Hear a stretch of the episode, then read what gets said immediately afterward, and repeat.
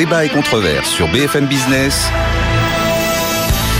Nicolas Dose accueille les experts. Patrick Artus, directeur de la recherche économique de Natixis, qui publie de l'économie d'abondance à l'économie de rareté chez Odile Jacob. Christian Chavagneux, éditorialiste à Alternatives économiques, qui a publié les plus belles histoires de l'escroquerie du collier de la reine à la ferme Adolphe au seuil et la retraite, la réforme qu'il faudrait. C'est la une du numéro de mars d'Alternatives économiques. Et Philippe Manière, président de Veille Solis Communication, qui a publié Le Pangolin et l'ISF, Comment le monde d'après tous fous aux éditions de l'Observatoire. Même quand on n'en parle pas, j'ai des auditeurs qui parlent des retraites. Ah. Cet auditeur me dit il faut aller de 35 à 39 heures et de ne pas toucher l'âge de départ à la retraite. C'est Erza. Et puis Eric dit euh, on oublie le numérique gratuit qui n'est pas compté dans le PIB, toute cette richesse considérable produite mais absente des comptes, ne fausse-t-elle pas les calculs de la productivité C'est quoi ça numérique gratuit? Bah, euh, Je ne sais pas ce qu'il veut dire, mais euh, quand vous allez sur Google, vous payez pas. Je pense que c'est ça l'idée. Euh. Mmh, voilà. Mmh. Et puis, d'ailleurs, d'accord avec Monsieur Artus, me dit Sam, il y a une réserve fiscale énorme sur l'imposition des plus-values immobilières, Philippe Manière plusieurs à le penser. Ça vous paraît cohérent de dire que le seul endroit où la fiscalité pourrait s'alourdir, c'est la plus-value immobilière? Euh, non, c'est pas c'est pas le seul endroit. Je me rappelle de cette note de l'OCDE euh, de fin 2021 euh, qui disait dans tous les grands pays de l'OCDE euh, va y avoir des dépenses publiques nécessaires beaucoup plus fortes que ce qu'on avait hier. Donc euh, on pourra pas tout financer par la dette. donc il faudra bien quelque part trouver de nouvelles ressources fiscales. Ce que, ce que ça veut dire de nouveaux impôts, ça veut dire déjà améliorer les impôts existants. J'ai fait un petit calcul en regardant les comme on a eu les chiffres de l'Insee du quatrième trimestre 2022, on peut avoir une première estimation de la distribution de dividendes par les entreprises, par exemple. 270 milliards depuis qu'on a les chiffres de, de, de l'INSEE depuis 1949, le niveau a jamais été aussi élevé. Mais même avant la crise des subprimes, on n'a jamais distribué en France autant de dividendes. Alors, les gens pensent tout de suite que les ménages ont récupéré 270 milliards. Non, parce que les trois quarts... Ce chiffre de 270 milliards, c'est quand C'est quoi? C'est sur l'ensemble de l'année de 2022, entreprises financières et non financières. J'ai fait le total des deux. On est à 270 milliards. Ah, mais généralement, on est, on est plutôt, on est, on est, parce qu'on a toujours les chiffres du CAC 40. il faut prendre toutes les entreprises. toutes les entreprises. toutes les entreprises financières et non financières. C'est pas le CAC 40. CAC 40, c'est tout petit. Oui, il faut arrêter d'être CAC 40. Oui, voilà. donc, euh, vous regardez historiquement, c'est le niveau le plus élevé. Même avant la crise des subprimes, on n'a jamais distribué autant de dividendes en France. Tant mieux. Les trois quarts. Les, trois quarts euh, vont euh, à d'autres entreprises en fait. Les entreprises sont actionnaires de entreprises. Ce qui va au ménage, il reste en gros, sur les deux, trois dernières années, il reste en gros 50 milliards. Vous avez un PFU à 30%. Prélèvement forfaitaire unique. Hein. Prélèvement forfaitaire unique qui porte sur les plus-values euh, financières, qui porte sur les intérêts touchés, qui porte sur les dividendes. Il y a 50 milliards de dividendes qui vont vers les ménages. Un PFU à 30%, ça fait 3 fois 5, 15, minimum, minimum, sans même parler des intérêts, des plus-values. Ça devrait, ah, le PFU, il devrait, il devrait ramener 15 milliards. Et vous regardez ce que rapporte le PFU, on est autour de 6-7 milliards. Donc euh, il y a beaucoup de dividendes dans ce pays qui ne passent pas par la casse fisc. Déjà, s'ils passaient par la casse fisc, je pense que ça nous ferait déjà. Mais comment, comment ils font? Ah ben je, je, je sais pas. Ça n'a pas de sens. non mais attendez, pardon, je, je, ça a du sens. J'essaie de suivre votre raisonnement. On ne peut pas imaginer qu'il y ait 9 milliards d'argent qui disparaissent. le PFE, il s'applique automatiquement quand vous payez des dividendes. Et, sauf qu'il y a plein de méthodes pour les cacher. Dans ce pays, on taxe plus les euh, allocations chômage que les dividendes. Eh oui, c'est une réalité. Alors qu'il y en a beaucoup plus de dividendes. Très ah bah oui, je sais que ça, ça colle pas sur le plan comptable. C'est parce qu'il y a de l'évitement fiscal. D'où la proposition de Biden. Moi, celle qui m'intéresse plus, alors évidemment, taxer aux États États-Unis, plus les, les, les, revenus à 5% pour ceux qui sont à 400 000 euros. Mais Biden, il y, a, il y a 15 jours, a fait une autre proposition qui est d'instaurer pour les ménages la même chose qu'on vient de négocier au niveau mondial pour les entreprises. Un taux minimum d'imposition en dessous duquel on ne pourrait pas descendre. Parce que, bien évidemment, tous ces principes d'évitement fiscal, ils sont utilisés par les plus fortunés, par ceux qui, pour, pour lesquels ça rapporte le plus de faire de l'évitement fiscal. Euh, et donc là, moi, je pense que là, là, là, il y a quelque chose à faire. Il y a un consensus chez les économistes sur le fait que l'héritage est sous-taxé en France et qu'il y a vraiment la très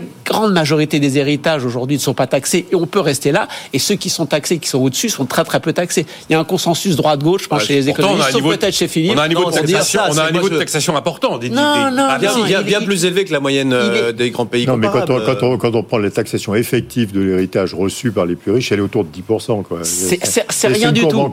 mais il y a beaucoup de pays où c'est zéro. rien du tout. Donc il y a plein déjà, sans même penser à créer des nouveaux impôts, il y a déjà plein d'impôts existants sur lesquels on pourrait améliorer l'efficacité ou un peu le niveau. Il ça ferait déjà beaucoup d'argent. Alors, je n'ouvre pas le débat aujourd'hui, mais vous me disiez juste avant l'émission que parmi vos réflexions, il y a l'hélicoptère monnaie qui est quelque chose que vous bah, commencez à considérer. Oui, mais, non, si, on, cherche à. Non, mais l'hélicoptère monnaie, il faut, faut, faut, dire ce que c'est. Ah ben, on, souvent parler ici. C'est la somme d'un déficit public ciblé sur des dépenses intelligentes et du quantitative easing, c'est-à-dire de l'achat par la Banque centrale de, des, des, dettes qui sont émises. C'est comme ça que vous l'entendez Ah oui, non, mais c'est exactement Vous l'entendez pas à la façon C'est donc ce qu'on fait depuis 20 ans. Oui, non, non, mais quand les, quand mes auditeurs entendent hélicoptère monnaie, ils pensent que la BCE vous fait un chèque à chaque ménage à la fin du mois. Non, mais c'est exactement équivalent. Ça aboutit exactement à la même chose. C'est le, ce qui est crucial, c'est le ciblage de la dépense publique. Si vous ciblez la, la, la dépense publique sur les plus pauvres, eh ben, euh, c'est de l'hélicoptère monnaie traditionnel. mais la, la question, c'est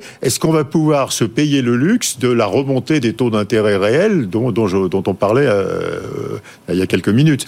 Parce ah que, parce que, parce que, parce que les les, besoins de dépenses publiques, les besoins d'investissement. Il, y a, toutes sortes d'investissements de transition énergétique qui ont des rentabilités financières faibles. Pensez à la rénovation thermique des logements, etc. Et donc, plus les taux d'intérêt montent, plus on aura du mal à, faire ces, ces, dépenses nécessaires. Et donc, l'idée, c'est d'utiliser la création monétaire ciblée hein, pour, pour, pour, pour financer un certain nombre de dépenses publiques à des, à des taux d'intérêt réels qui restent faibles. C'est assez qui prend la décision? C'est ah bah, compliqué parce que c'est ça, ça, veut dire que la BCE renonce à, euh, enfin peut, peut, peut-être ça peut être euh, inclus dans un, dans un mouvement où la BCE accepterait une inflation plus, plus forte structurellement, quoi, réviserait à la hausse ses objectifs d'inflation. Est-ce qu'on révise la cible notamment à 2% mmh. euh, L'IRA, euh, Christian Chavagneux, Volkswagen, bon, euh, c'est un peu de la pression, de la menace, mais enfin, il dit si on va aux États-Unis et qu'on ne fait pas notre usine de batterie dans les pays de l'Est comme prévu en Europe, mais qu'on va aux États-Unis, on va prendre entre 9 et 10 milliards de dollars de subventions américaines. Il y a bon, attention, c'est probablement ce qu'on va faire, peut-être ce qu'on va faire. Enfin, ça, voilà. Et c'est pas le premier exemple euh, de grandes industries européennes qui sont attirées par les sirènes américaines parce qu'il y a des montagnes de subventions depuis l'adoption de cette loi IRA l'été dernier qui est entrée en vigueur en janvier. Alors en France, Bruno Le Maire essaye de préparer un texte pour verdir l'industrie. On pourra en parler. Mais on est devant un vrai sujet. Est-ce qu'il est, grand temps qu'on se réveille? Bah, On est sept mois après euh, le vote de l'IRA et euh, on attend toujours le, projet final européen. comme ça ne vient pas au niveau européen, Bruno Le Maire commence à dire ben, voilà ce qu'on va faire nous au niveau national. Tant pis, on verra bien ce qu'on fait au niveau européen. Est-ce que c'est la bonne réponse d'avoir une réponse nationale européenne? Alors, il y a plusieurs types de réponses possibles. Vous pouvez dire. Euh, de toute façon, euh, beaucoup de bruit pour rien. C'est IRA, euh, on en parlait tout à l'heure, euh, note du CEPI, du nouveau directeur du CEPI, Antoine Bouet, qui dit regardez, 0,17% pour la transition énergétique. Nous, quand on fait le total en Europe, on est à 0,5%. Donc en termes de montant, arrêtez de nous dire qu'il faut de la subvention en plus, du crédit d'impôt en plus. En termes de montant, on est déjà là. En plus, il y aura une sorte de courbe de l'affaire du, de, la contrainte locale. L'IRA dit je ne vous donne ces subventions ou ces taxes ou ces, ces crédits d'impôt que si X% des composants X% euh, des matériaux critiques sont produits euh, euh, Mexique, Canada, États-Unis ou avec des pays de libre-échange.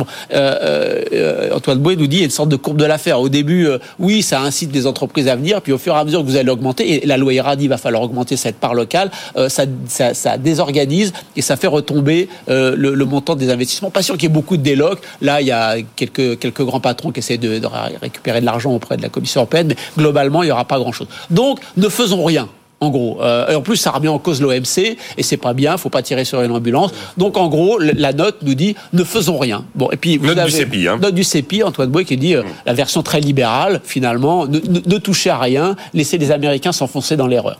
Vous avez Bruegel, hein, donc le think tank européen, qui est plutôt aussi libéral, mais qui dit oh, ouais, mais alors attendez, c'est pas si simple que ça. Les montants, on peut pas simplement comparer, parce que les montants, par exemple, aux États-Unis, c'est sur 10 ans et c'est sûr. Nous, au niveau européen, c'est très lourd bureaucratiquement, on n'est pas sûr que la loi va pas changer entre temps, on n'est pas sûr qu'on va arriver, on va mettre peut-être trois ans à obtenir nos trucs. Donc il y a peut-être des petites choses à améliorer quand même du côté européen. Puis vous avez la dernière version, troisième réponse possible, consiste à dire attendez, on est dans une industrie euh, euh, pas verte, on est dans une, dans une industrie de décarbonation. La Chine a mis des milliards, les États-Unis sont en train de mettre des milliards, on est dans une industrie naissante. Et les industries naissantes, pour leur permettre de se développer, on sait ça depuis le 19e siècle, il faut faire un peu de protectionnisme et qu'il n'y a que derrière le protectionnisme. Une fois que vous êtes fort, vous pouvez ouvrir les frontières, aller sur le grand marché. Si les Chinois, vous donne raison. Si les Chinois et les Américains le font et que nous on le fait pas, à ce moment-là, on va se faire simplement bouffer. Il y a un enjeu d'industrialisation forte sur le verre. La création de richesse de demain, dans les 20 ans qui viennent, euh, ça va être lié beaucoup à ces industries de décarbonation. Mmh. Si on a laissé les Américains et les Chinois le faire et que nous on l'a pas fait, c'est simplement notre capacité à tenir tenir au niveau mondial. Donc, trois réactions. On fait rien, on améliore un peu l'existant ou on développe une vraie politique industrielle européenne. Et s'il faut 4 points de PIB par an en France, 100 milliards pour ça, c'est sûr que c'est pas simplement le secteur privé qui pourra s'en sortir. Est-ce que vous êtes d'accord Enfin, dans les dans les trois scénarios évoqués par Christian Chavagneux, Patrick Artus? Oui, il y a, il y a beaucoup plus d'argent en Europe sur, euh, pour euh, aider la transition euh, énergétique que que l'argent qui est disponible euh, dans l'IRA. Hein. Alors aux États-Unis, il n'y a pas que l'IRA. Hein. Il y a des plans d'infrastructure, il y a des plans de construction d'infrastructures énergétiques. Enfin, c'est beaucoup plus que l'IRA. Euh, Infrastructure et. R&D, on frôle les 2000 milliards d'affichage. Mais, mais quand même, euh, quand on fait la, somme des budgets des États, du budget de la Commission et puis du pacte vert qui va s'ajouter au budget de la Commission, il y a, il y a toujours plus d'argent en Europe qu'aux États-Unis.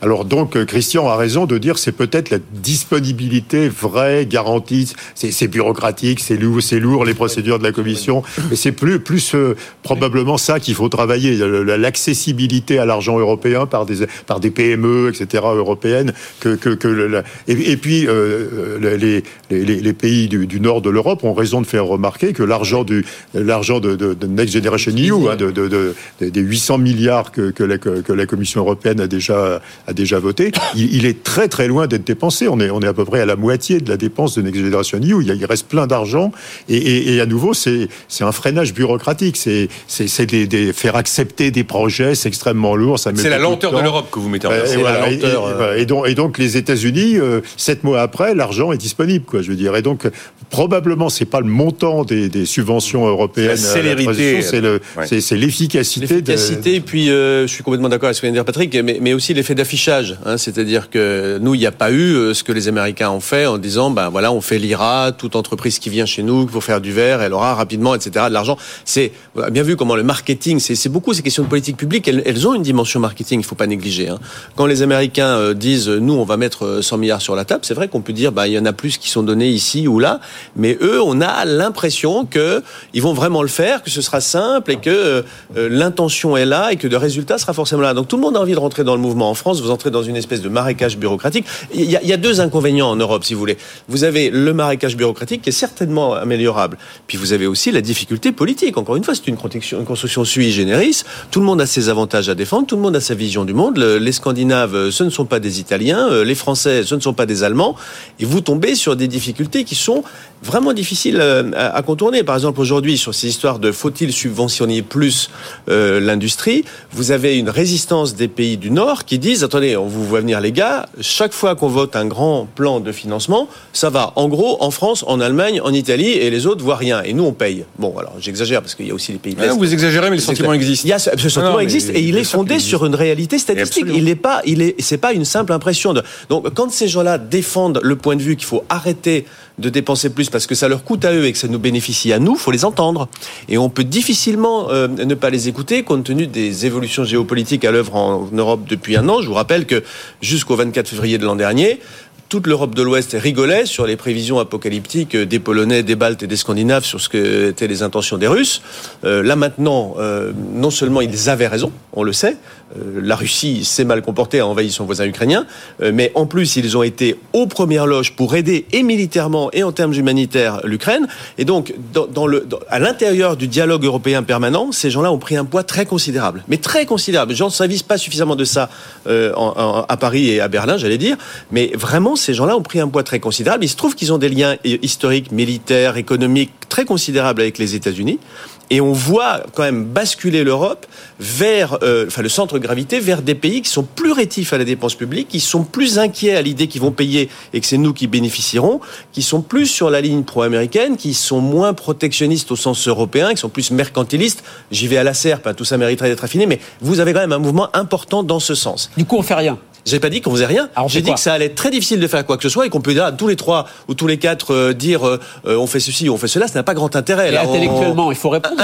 Alors intellectuellement, je ne dis pas qu'il ne faut rien faire. Je suis assez sensible à la thèse sur laquelle il y a déjà beaucoup d'argent disponible et qu'il faudrait d'abord commencer à le dépenser, si tant est que ce soit opportun. Mais enfin, admettons que ce le soit, et ça plutôt que d'aller dépenser plus. Il faut des surtout faudrait, faudrait l'efficacité. C'est vous avez souvent sur ce plateau André Le Pietri, s'agissant d'innovation et de recherche fondamentale, l'Europe l'Europe a de magnifiques intentions, mais euh, les modes, les modes de financement sont catastrophiques. Et donc il y a une dispensation d'énergie et d'argent. Mais c'est horrifiant. Il a raison d'être horrifié. Donc si vous voulez, moi je pense qu'il faut quand même un tout petit peu s'intéresser à ça plutôt que de dire qu'il faut faire des chèques supplémentaires.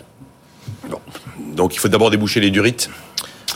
mais en revanche, ça ne dispense pas de faire du marketing. Non, mais d'accord. Si, on, si on, rééditait tout ce qu'on vient de dire qui existait en Europe en disant voilà, voilà le package européen, je euh, suis assez sensible à ce que disait Christian sur le fait que dans l'histoire, les, les secteurs totalement naissants ont généralement bénéficié d'une enveloppe. Pas faux qui les a protégés avant d'être suffisants. Bah, c'est c'est comme un jeune enfant. Mais Généralement, vous êtes avec lui du matin au soir et vous le laissez courir tout seul quand ça va. Quand il que l'éditeur se rend compte que Nicolas Dos qui défend euh, Liste, c'est quand même quelque chose. J'ai pas dit, j'ai pas, dit, hein, j'ai pas dit qu'il fallait inscrire protectionniste dans une doctrine européenne. Protectionnisme dans l'enfance. Ben, on est tous protectionnistes avec nos enfants. D'accord, ok. non, très bien, très bien. Je, trouve ça c'est très bien euh, que vous en soyez Cette émission prend un tour philosophique. Mais non, mais j'ai rarement vu, j'ai rarement vu des parents se désintéresser de leur enfant de deux ans et demi quand ils. Non, mais politique industrielle protectionniste pour euh, développer les industries décentes. Vous êtes d'accord avec ça, Nicolas? Je suis d'accord avec l'idée que certains secteurs ne s'en sortiront pas tout seuls uniquement avec de l'argent privé. Bah, cela étant, l'IRA, non, mais l'IRA, c'est quand même assez dommage. C'est-à-dire que les Américains auraient pu faire un autre choix. Ils auraient pu faire un, ils, auraient pu faire un choix coopératif.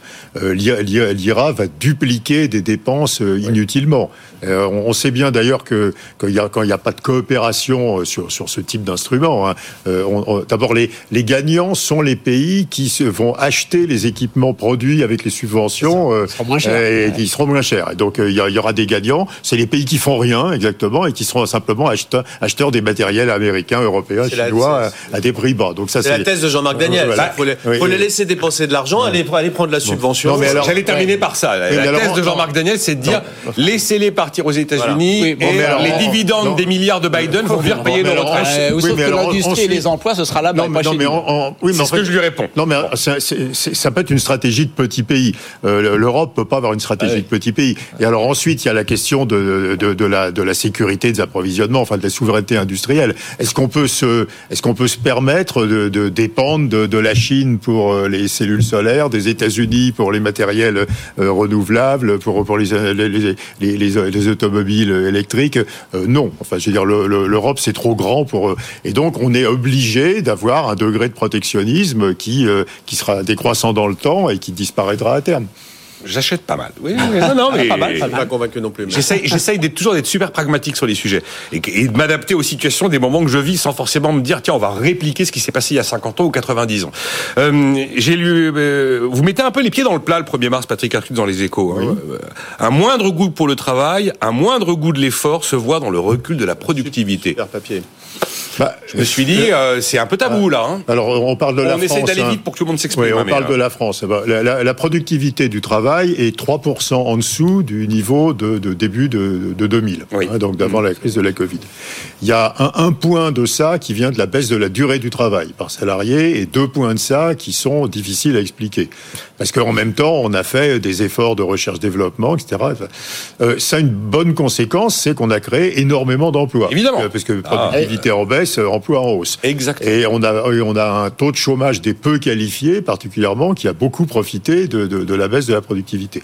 Alors ensuite, il y a un effet sectoriel. Quand vous regardez que, quels sont les secteurs dont la productivité a beaucoup baissé, c'est par exemple l'industrie automobile. et, et, probablement, il y a un effet de bah de, conservation de l'emploi dans l'attente de jours meilleurs et de, dans l'attente d'une reprise de la production. Donc ça, c'est plutôt positif. Et donc dire que, quelle est la part de ces trois points de perte de productivité euh, qui est due à le, le, moindre goût pour l'effort, etc., c'est très très compliqué, mais il y, a, il y a certainement une part. Alors simplement, euh, mais quand on l'écrit dans le titre d'un article, c'est audacieux. Oui, oui, oui, mais mais mais il y, a une part, mais c'est très difficile à estimer parce qu'on ne sait pas ce qui va se corriger. Par exemple, les difficultés d'embauche des entreprises les conduisent à embaucher maintenant des gens que sans les difficultés d'embauche, elles auraient embauché plus tôt. Donc ça fait baisser la productivité. Donc il y a, y, a, y a plein de causes accidentelles et puis probablement il y a une cause profonde qui, qui est associée euh, au comportement euh, vis-à-vis du travail, aux démissions qui sont très nombreuses, etc. Et puis quand quand même, pour, pour, pour finir, mais pour citer un chiffre, le, le, le scénario le plus pessimiste du Conseil d'orientation des retraites, c'est 0,7% de progression de la productivité sur les, les 10 ans qui commencent en 2021. si on a 3 points de baisse et puis qu'on se stabilise, à la fin des 10 ans, on sera de 10 points de productivité en dessous du scénario du corps. Hein, et c'est-à-dire qu'on on aura un déficit des régimes de retraite de 50 milliards d'euros et pas de 15, quoi, je veux dire, sans réforme. Ben. Et donc, ça crée une, une, une, incertitude absolument massive sur les finances publiques et en particulier sur, le, sur la réforme des retraites. Parce que on ne, on ne sait rien. En, réalité, euh, on ne sait pas dire grand-chose de de, de, de, de, la récupération ou non de cette perte de productivité. Non, non, les, scénarios pensent à 4,5% de taux de chômage aussi en 2030, ce qui est quand même pas du tout du Oui, mais le taux de chômage, c'est pas très intéressant. Euh, sur, la productivité, peut-être. Alors, juste le goût de l'effort ou du moindre oui, alors le, goût de l'effort, c'est un peu. Moi, je suis très sensible à ce que dit Patrick. Ça s'est beaucoup vu aux États-Unis au fur et à mesure. Vous savez, les États-Unis assument beaucoup plus les cycles et donc on voit comment l'emploi évolue en fonction du cycle économique. C'est vrai que quand vous êtes en situation de plein emploi et non pas qu'on y soit en France, mais on n'a jamais été aussi près depuis très longtemps, bah, on fait rentrer sur le marché du travail des gens qui sont moins productifs. Aux États-Unis, mmh. euh, c'est tout le monde qui toute, toute personne qui est allée aux États-Unis sait que dans les périodes de pic d'activité, vous avez des gens qui bossent pas forcément très bien parce que on prend tout le monde dans l'emploi, ce qui est merveilleux socialement. C'est un objectif social louable, mais évidemment, ça pèse sur les chiffres de la productivité. Il est assez probable qu'une grande partie de ce qu'on voit aujourd'hui, ce soit ça. Moi, je pense. Alors, alors j'ai testé cette hypothèse. C'est très vrai aux États-Unis. Apparemment, c'est pas vrai en France. Bah, c'est quand même probable. Enfin, je vois pas pourquoi ça serait pas vrai. Enfin, je, bah, oui, mais euh, enfin, empiriquement, ça marche pas. Quoi. Je veux dire. Bon, alors moi, ce que je, alors, je, je c'est a fortiori, puisque j'allais dire, je suis très content si c'est ça. Moi, je crains quand même qu'il y ait un petit problème de capital fixé. Enfin, là encore, je parle sous le contrôle du, du, du spécialiste, mais pour avoir de la productivité, euh, le mieux c'est encore d'avoir du capital fixé et qu'on ait des emplois plus productifs. Alors quand on a de moins en moins d'emplois industriels et qu'on est dans un pays où le capital est considéré, euh, disons, avec euh, une certaine suspicion et où il y a des possibilités d'investissement ailleurs et où vous avez des exilés fiscaux, etc., vous avez quand même d'assez bonnes chances, à mon avis, qu'une des explications ce soit qu'on manque de capital dans ce pays. C'est-à-dire que pour que le travail soit productif, il faut qu'il y ait beaucoup de capital. pardon, je fais mon marxiste 20 secondes, le capital et le travail, ça marche assez bien quand on les combine. Mais, mais ça explique pas la rupture de, de, de, de 2020-2021. Peut-être pas une rupture sur une année, parce qu'il y a non, mais, non, non, mais, non, mais, mais, en tout cas, il faut fixer du capital si on veut de la productivité. Il y avait une tendance ça, c'est sûr. Oui, ben, bien entendu. On a, bah on, a, on a massivement sous-investi euh, en Europe, en France, etc. Enfin, il y avait une tendance de fond qui était un déclin lent de la productivité, qui arrivait à 0,7-0,8% par an. Et alors, brutalement, on perd 3 points. Pour 3 points quoi. Ça, c'est un autre phénomène. Vous dites brutalement, c'était à quelle période que vous le ah bah, Depuis les années 80, la ah, productivité décroît et on, finit à 0,7, 0,8% par an. Mais brutalement, là, on perd 3 points, quoi, je veux dire. Brutalement, 2018, 2020. entre 2018 et 2020. Et évidemment, Patrick a raison d'insister sur la catastrophe, en quoi ça consiste du point de vue du financement des retraites. les chiffres du corps sont tous très optimistes. Hein. Oui, on est d'accord. croissance, trop de productivité, on, postule des lendemains qui chantent, qui n'adviennent jamais. est-ce que vous arrivez donc, à... donc les, déficits qui sont pré, euh, prédits par le corps sont très sous-estimés par rapport à ce qui nous bah, tombera très probablement sur la tête. Mais, la seule réponse, c'est de dire euh, une réponse très modeste, on, on, ne sait pas si on va récupérer cette, cette productivité perdue ou pas, donc il faut parce qu'il y a des arguments dans les deux sens, et donc il faut vérifier les déficits du système de retraite à une fréquence assez assez élevée. Et il faut travailler plus il, est hors de question de, de, de, de, faire une réforme et puis de faire un point d'étape en 2030. C'est beaucoup trop tard. S'il y a moins de productivité et qu'on veut le même résultat, il faut travailler plus. Enfin, c'est une sorte d'évidence. Et il est évident aujourd'hui que cette réforme rapporte moins qu'il y a encore trois semaines, à mois, avec tous les aménagements qui ont été consentis. Il ne faut pas dire qu'elle coûte, alors qu'elle rapportait, mais elle rapporte moins. Parce que j'entends partout, elle coûte désormais, donc ne la faisons pas. Bon. Euh, vous retrouvez vos petits dans la productivité, Christian Chavagneux ben, Moi, je suis d'accord avec Philippe. Euh, la productivité euh, d'une économie, c'est la productivité du travail, mmh. c'est la productivité du capital et c'est la productivité globale des facteurs. Pourquoi est-ce qu'on raisonne simplement sur la Pourquoi est-ce qu'on raisonne simplement sur la productivité du travail? On travaille assez, on travaille pas assez, mais mais et, et le capital et l'investissement et la productivité globale des facteurs? Si on veut vraiment plus de productivité dans le pays, faut regarder les trois. Vous regardez, moi, je trouve que le nom, est-ce qu'on travaille assez ou pas assez? Combien il y a de gens qui travaillent, combien il y a de gens qui ont un emploi dans ce pays, et en moyenne, quand on a un emploi, on travaille combien d'heures? Donc vous multipliez combien d'années dans une vie Je suis pas sûr que ce soit ça le. Bah, c'est plus le nombre d'heures travaillées par habitant qui est le chiffre clé. Combien bah, d'heures travaillées par habitant? Pourquoi par habitant C'est combien de combien de bras travaillent par rapport au nombre de bouches à nourrir? Non, c'est combien de. Ah, si, si, vous si vous pensez que les Français sont des feignants, On n'a pas utilisé le mot. Hein. Si vous pensez que les Français travaillent pas assez et qu'ils n'ont pas assez le goût de l'effort, Hein, traduisons ça en langage populaire, pensez que les Français sont des feignants. Bon, euh, vous prenez tout bêtement le nombre de gens qui travaillent et le nombre d'heures que chacun, chaque personne qui travaille, travaille. Vous multipliez les deux. Qu'est-ce que ça fait depuis 85 Ça fait comme ça jusqu'en 85. Depuis 85, c'est plus 18%. Le nombre d'heures travaillées dans ce pays a augmenté de 18% depuis 85. Oui, mais Donc je sais pas si c'est, je sais pas si au nombre de bouches à nourrir, je sais pas, si c'est des feignants ou pas, mais en tout cas, il y a plus. Donc le facteur travail dans l'équation travail, capital, productivité globale des deux, des, des facteurs, il y a eu plus de facteurs travail, plus 18% de facteurs travail depuis 85. Attends, je finis. Euh, on a une minute, hein, donc productivité euh, du capital. Moi, je suis d'accord avec Philippe. et puis Patrick l'a dit, il y a un sous-investissement. Hmm. Donc, si on veut gagner des gains de productivité, il faudrait peut-être avoir des entreprises qui s'excitent, des chefs d'entreprise dans ce pays qui s'excitent un petit peu plus. Et la productivité globale des facteurs. Et là, on, ça revient à ce, ce dont on parlait tout à l'heure, le manque de R&D dans ce pays, d'entreprises, pardon Philippe, mais qui préfèrent aller au guichet de l'État pour demander des aides aux entreprises plutôt que d'investir. Et malheureusement, je pense que l'un, c'est substituable. D'accord. Mais je suis d'accord avec le fait qu'on a, travaillons sur l'ensemble. Qu'on a des rameurs qui rament beaucoup, mais pas, assez de rameurs. Ayons pas un raisonnement hémiplégique en disant on va s'occuper que du travail, occupons du capital, de la politique globale. Et dans le travail, on a le facteur travail, il y en a 18% de plus aujourd'hui qu'en 85. Si vous dites productivité globale des facteurs dans un média aujourd'hui, personne ne sait de quoi vous parlez, Christian. Bah, c'est déjà un sujet. Sauf ici. Sauf ici.